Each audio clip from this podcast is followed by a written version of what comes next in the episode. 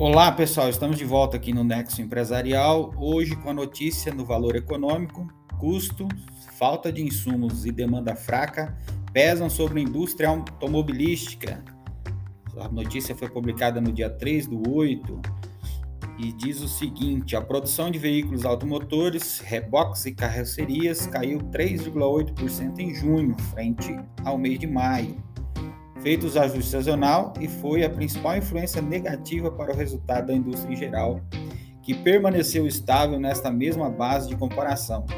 Segundo os dados da pesquisa, a produção física, o PIMPF, divulgada nesta terça-feira pelo Instituto Brasileiro de Geografia e Estatística, IBGE, o setor cujo patamar de produção está em 15,2% inferior ao pré-pandemia de fevereiro de 2020 sente os, os efeitos da desorganização da cadeia produtiva, que provoca falta de insumos e aumento de custos e a demanda doméstica em baixa.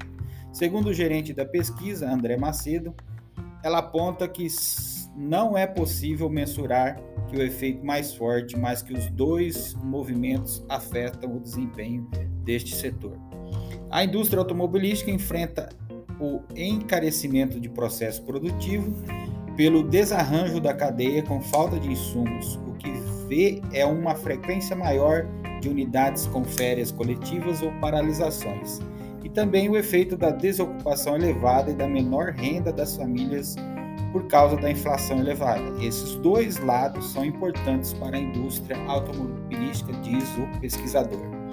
Mais informações sobre essa notícia e essa pesquisa consulte o site do Valor Econômico. Obrigado e até o nosso próximo momento da notícia no Nexo Empresarial.